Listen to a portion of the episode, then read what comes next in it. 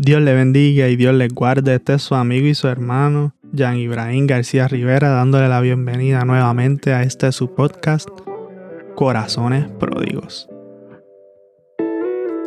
Y en el día de hoy quiero hablarle bajo el tema Hay tiempo para todo. Esta frase es una que quizás todo el mundo ha escuchado en algún momento y fue escrita por el predicador, el escritor del libro de Eclesiastes, especial, eh, específicamente en el capítulo 3 de este libro. Sin embargo, quiero, quiero entablarlo en su contexto desde el capítulo 1 para entender por qué es que el autor de este libro llegó a esa frase y a ese pensamiento de que hay tiempo para todo, que quizás que quizás a nosotros ya no es evidente, ¿verdad? Por los procesos de la vida que hemos pasado o las experiencias vividas o los consejos que nos han dado nuestros padres y nuestros mayores. Pero quizás en ese momento en el cual él lo escribió, las personas no estaban al tanto de que hay un tiempo para todo. Y a veces, a veces decimos que eso lo sabemos, pero en la realidad, cuando estamos en la soledad, lo pensamos. En realidad yo voy a tener tiempo para hacer todo lo que yo me estoy proponiendo en realidad lo que, los, los, sueños que el Señor ha puesto en mi corazón se van a lograr. Y, y nos cuestionamos si en realidad eso es cierto. Y está hablando, ¿verdad? Lo que decía el primer capítulo es que, para resumirlo, es que muchas experiencias de la vida que nos llevan a afanarnos son cíclicas. ¿verdad? Y él lo, lo entabla en, y da ejemplos de los procesos que, que él ve, que él observó durante la vida, que lo llevan a este pensamiento. Por ejemplo, llueve y vuelve otra vez al río y del río llega al mar y el mar sigue tragando agua y nunca se sacia. ¿verdad? Y el agua sigue cayendo y sigue cayendo y vuelve ¿verdad? como el ciclo del agua. So, es una experiencia que es cíclica, que, que, que sigue reocurriendo. Otro ejemplo que él da para mostrar que lo de las experiencias que son cíclicas es que un día viene tras el otro. Es decir, que anochece, pero amanece. Y, y vuelve, anochece y amanece. No es como que, wow, qué super observación, pero para dejar claro que el día a día, muchas de las cosas que, no, que ocurren son cíclicas. Y esto nos puede poner al borde de pensar que no avanzamos y que caemos en las mismas experiencias de vida. ¿Por qué? Porque nos levantamos, trabajamos, estudiamos y hacemos lo mismo. Y hacemos lo mismo. Comemos, comemos el mismo conflicto todos los días, comemos el mismo desayuno, la misma cena, todos los días. Vemos el mismo programa a la misma hora. ¿Ve? Y nos convertimos en algo que es cíclico y quizás pensamos que no está habiendo ningún avance en nuestras vidas o no estamos progresando hacia nada. Es decir, que nos estamos convirtiendo en un afán porque por más que tratemos o por más que pensemos que estamos tratando de lograr algo, no nos estamos moviendo hacia nada. Estamos tratando de perseguir el viento, como él dice más adelante. El segundo principio que el predicador nos muestra este, antes del capítulo 3 es que los excesos, los extremos y el placer en sí, en sí mismo no son fuentes de plenitud. Esto está derivado del capítulo 2. Y es el exceso de cualquier cosa, porque él, él dice que él se, se dedicó al trabajo de lleno. Y que eso no lo sació. Él dijo, esto es vanidad, esto es como perseguir el viento.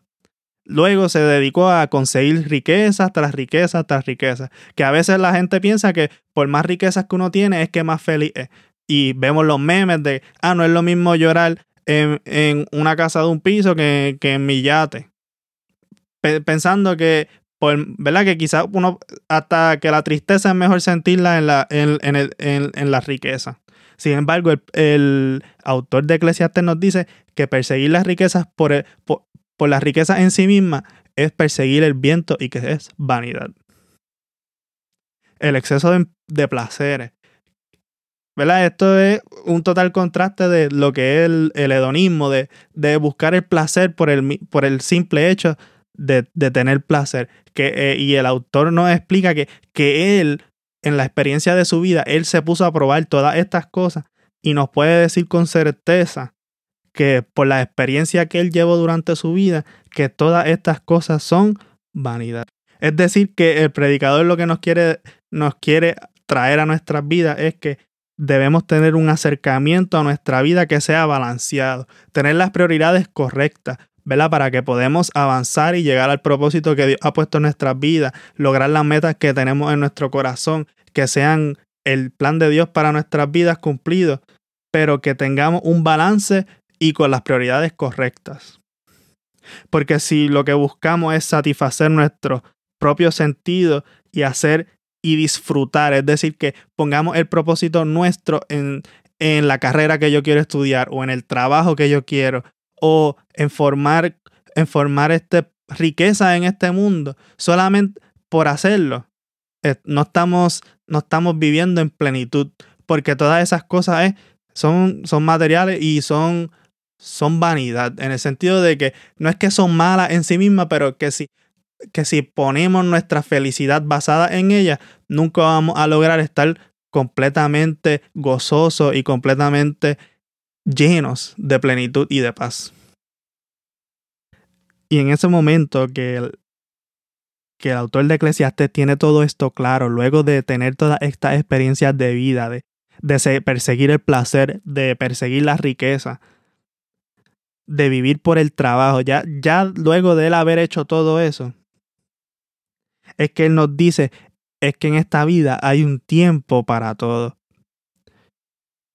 Es decir, que no es que estamos todo el tiempo viviendo para el trabajo, todo el tiempo viviendo para el placer, todo el, todo el tiempo viviendo para hacer riqueza. No, es que tenemos que entender que en esta vida tenemos que tener un tiempo para todo. Puede sonar clichoso, pero es que tenemos que tener en perspectiva que durante esta vida, ahora mismo, tantas cosas que nos consumen y, y, a veces pensamos que, que el día debería tener 30 horas o 35 horas para poder lograrlas todas, pero es que debemos darnos cuenta que tenemos que priorizar lo que es importante para poder ver que hay tiempo para lograr hacer todas las cosas. Primeramente poniendo las cosas en las manos del Señor para poder realizarlas. Y basado en la experiencia vivida del predicador, Él puede decirnos y nos puede aconsejar y decirnos esta realidad de que hay tiempo para todo, especialmente cuando priorizamos las cosas que son de suma importancia y teniendo en cuenta que todas las cosas que hacemos las hacemos para la gloria del Señor. Y como hay tiempo para todo, es que nos dice que de nada nos sirve afanarnos. También el Señor, el Maestro, cuando estuvo aquí en la tierra, nos, recordó eso que de, nada estéis afanosos, que por más que intentemos no le podemos añadir ni una hora al día en el que estamos viviendo. Por tanto, debemos enfocarnos en lo que tenemos en el de frente, en el aquí y en el ahora para poder hacerlo de la mejor manera posible y poder entender que como hay tiempo para todo, me debo enfocar en lo que tengo aquí para poder hacerlo de excelente manera. Y en este tiempo que vivimos en rodeados por muchas fuerzas de las redes sociales, de todas las actividades que tenemos que hacer, de todas nuestras responsabilidades que nos consumen nuestro tiempo. Debemos entender que debemos priorizar lo que es importante, sacar lo que no es de nuestro provecho y poder decir que hay tiempo para todo, para hacer las prioridades, para poder descansar, para poder tomar un, un, un, un tiempo para relajarse. Hay tiempo para todo, porque no somos máquinas de trabajo 100%, pero tampoco vivimos para el placer todo el tiempo. Porque eso no es el balance que el Señor nos llama a tener en nuestra vida. Y por tanto debemos tener claro en nuestra mente que todo lo que hacemos, ya sea el descansar y el trabajar, el estudiar, lo que tengamos que, lo que nos toque hacer en ese momento, lo hacemos para la gloria del Señor. Y por tanto tenemos tiempo para todo. Y cuando nos toque hacer cuando nos toque estudiar, estudiamos bien. Cuando nos toque descansar, que descansemos bien. Y cuando nos toque trabajar, que lo hagamos con excelencia. Porque así podemos manifestar en nuestra vida que sí hay tiempo para todo. Espero que esto haya sido de bendición para sus vidas y que si les haya agradado, que lo pueda compartir con amigos, familiares y conocidos. Espero que si les gustó pueda suscribirse y que nos pueda seguir en las páginas de Facebook y de Instagram. En la descripción va a tener un botoncito que los va a llevar, que los va a ayudar a llegar a, a los websites. Que Dios le bendiga y que Dios les guarde.